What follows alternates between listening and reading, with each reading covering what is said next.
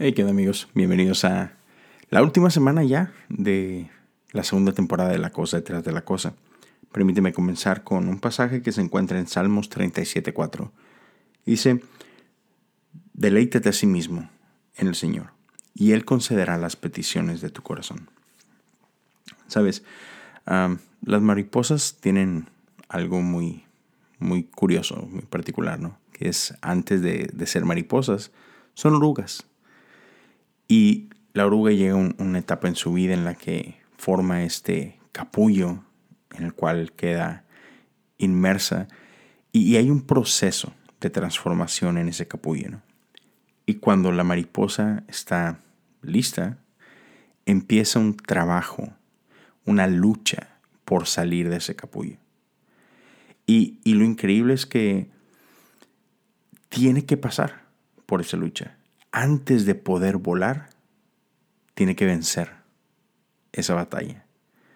Si, si tú quieres ayudarle y te pones ahí a, romper el capullo por la mariposa, la realidad es que solamente la estarás lastimando. Porque no podrá volar, no podrá tener la fuerza que necesitaba. Entonces, esta lucha, esto que parecía algo malo, negativo, es, es, es de hecho lo que la, la oruga necesitaba, lo que ahora la mariposa necesitaba, ¿no? Para poder fortalecer esos músculos que le permitirían volar.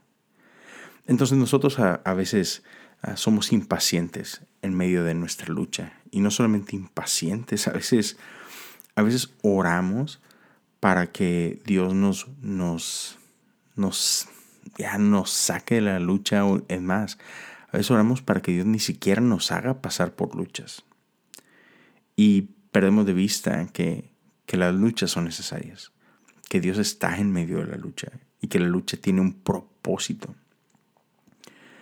Pero seamos honestos, o sea, no nos gusta la incomodidad. Eh, eh, a veces es, difícil ah, estar en medio de, esas batallas y, y, es difícil ver el producto final y es difícil entender en ese momento, ah, sí, sí, sí, es que Dios está trabajando en mi paciencia. Sí, sí, es que Dios está trabajando en mi carácter. O sea, no, la verdad es que no lo vemos de esta forma, ¿no? A veces es, es complicado. Pero el día de hoy te quiero invitar a confiar en el Dios, en el Dios soberano, en el Dios que todo lo, lo ve y, ya, que todo lo sabe. Yo recuerdo cuando, antes de, de casarme, antes de venirme para Estados Unidos, se podría decir que, mi vida estaba, estaba muy cómodo. mi, en ese tiempo mi prometida y yo, e, ella tenía, este, acaba de terminar su carrera, estaba por iniciar una maestría, tenía un increíble trabajo, le estaba yendo súper bien, ah, su futuro lucía prometedor.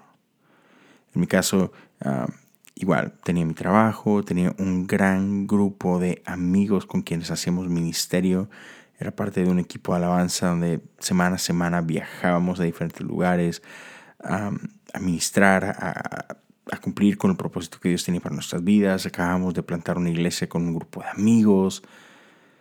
Y, de pronto, una mañana yo sentí de parte de Dios que era, que era tiempo de, irme de, casa, irme de Monterrey. Y, y en mi caso particular, yo sentí esta convicción de parte de Dios de que debía moverme para Houston. Eh, eh, aun y cuando estaba seguro que era Dios quien, quien había puesto eso en mi corazón, no, es, no, no fue fácil.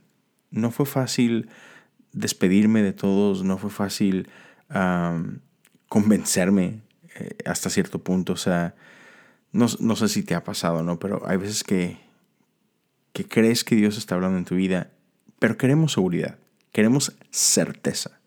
Y yo me acuerdo en mi caso, yo empecé a hablar con varios amigos, empecé a hablar con algunos pastores, este, quien yo respeto mucho, a quienes admiro mucho, y, porque tenía miedo de que, ¿qué tal si estoy tomando la decisión equivocada? ¿Qué tal si, si no fue Dios quien me dijo que me fuera para Houston y simplemente comí demasiados tacos la noche anterior y ¿sabes? tuve, tuve ahí unos momentos raros, ¿no? Y entonces lo, que yo quería era certeza. No quería la, lucha de la incertidumbre, de la aventura. Y, y, cuando yo hablaba con estos amigos, con estos pastores que respetaba, yo lo que quería era que me dijeran, sí, sí, vete, Dios va a bendecir esto. Eh, estoy recibiendo una, una, una, revelación de parte del Espíritu, este, dale. nunca, nunca fue ese el caso. Siempre las respuestas que me daban me parecían tan ambiguas, tan como que, no, por favor, así como que, dime si, esto es lo correcto, ¿no? Me, me puedo ir o no me debo de ir, o sea, dime qué hacer. Pero si ellos me dijeran qué hacer, sería lo mismo que tú tratando de ayudar a esa mariposa a romper el capullo, ¿no? Me acuerdo que uno de mis amigos me dice, gordo, si tú crees que Dios te está llamando, dale, dale. Pero cuando las cosas se pongan difíciles, acuérdate que el que te llamó es el mismo que te va a sostener. Así que cuando las cosas se pongan difíciles, no te acobardes, no corras de regreso. Acuérdate por qué te estás yendo. Y, otra vez era así con que, oh, man, es que no quiero pasar por eso, porque normalmente tú pensarías de que es que si estoy pasando por pruebas, es que tonto y sé por qué me fui, ¿sabes? Y ya, la realidad es que te, voy a decir lo siguiente. A veces estamos tan obsesionados con, con persiguiendo la certeza que olvidamos algo muy sencillo.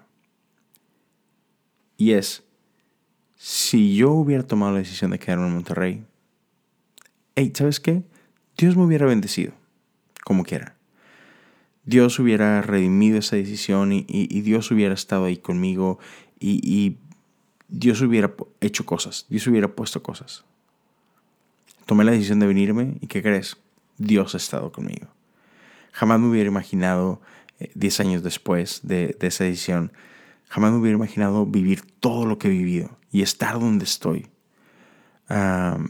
pero así es Dios.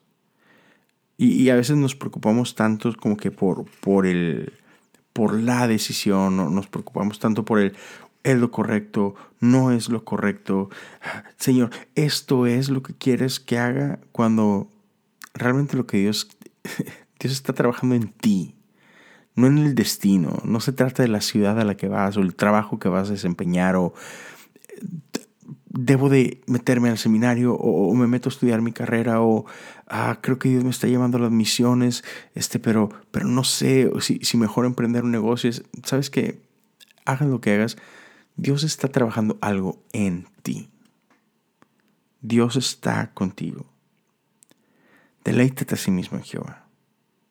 Él concederá las peticiones de tu corazón. Y, y me encanta cómo la Biblia nos habla de que así que comas o bebas o hagas lo que hagas, hazlo todo como para el Señor. No, no estés tan obsesionado con si esta es la decisión correcta o no. Escuché la voz adecuada o no. Eh, me debo de ir, me debo de quedar, debo de comenzar o debo de terminar. Es, hey, Dios está contigo. Dios está contigo. Hagas lo que hagas, hazlo para su gloria. Si te quedas, quédate para su gloria. Si te vas, vete para su gloria. La batalla es importante, la lucha es importante. No necesitas certeza, solo necesitas confiar que, que estás en un proceso y que el proceso es necesario. Si vienen luchas, Dios está en medio de ello y Dios está trabajándolo en eso. Entonces, ¿por qué no oramos? Que Dios traiga paz a nuestros corazones y que que nos podamos dar cuenta de lo que Dios está haciendo en nosotros. Padre, abre nuestros ojos. Déjanos verte en nosotros, alrededor de nosotros, en medio de todo lo que estamos haciendo, Señor. Danos paz, y sabiduría. Permítenos confiar y caminar sabiendo que tú estás con nosotros en todo tiempo. Que tú estás ahí, que tú estás obrando algo en nosotros. Señor, que no tengamos miedo a hacer o a no hacer. Que podamos reconocer que tu voluntad es perfecta. a veces, a veces creemos que, que nuestra decisión es la más importante, que, uy, no quiero tomar la decisión equivocada porque no vaya a ser que eso no es el plan de Dios. Así que, ah, Dios, que podemos entender que nada puede detener tu voluntad, que, que nosotros no somos tan poderosos como para afectar tus planes, que, que tú tienes una manera de redimir todas las cosas para tu gloria. Ayúdanos a descansar en ti, en el nombre de Jesús. Amén. Cuídense mucho y nos escuchamos el día de mañana.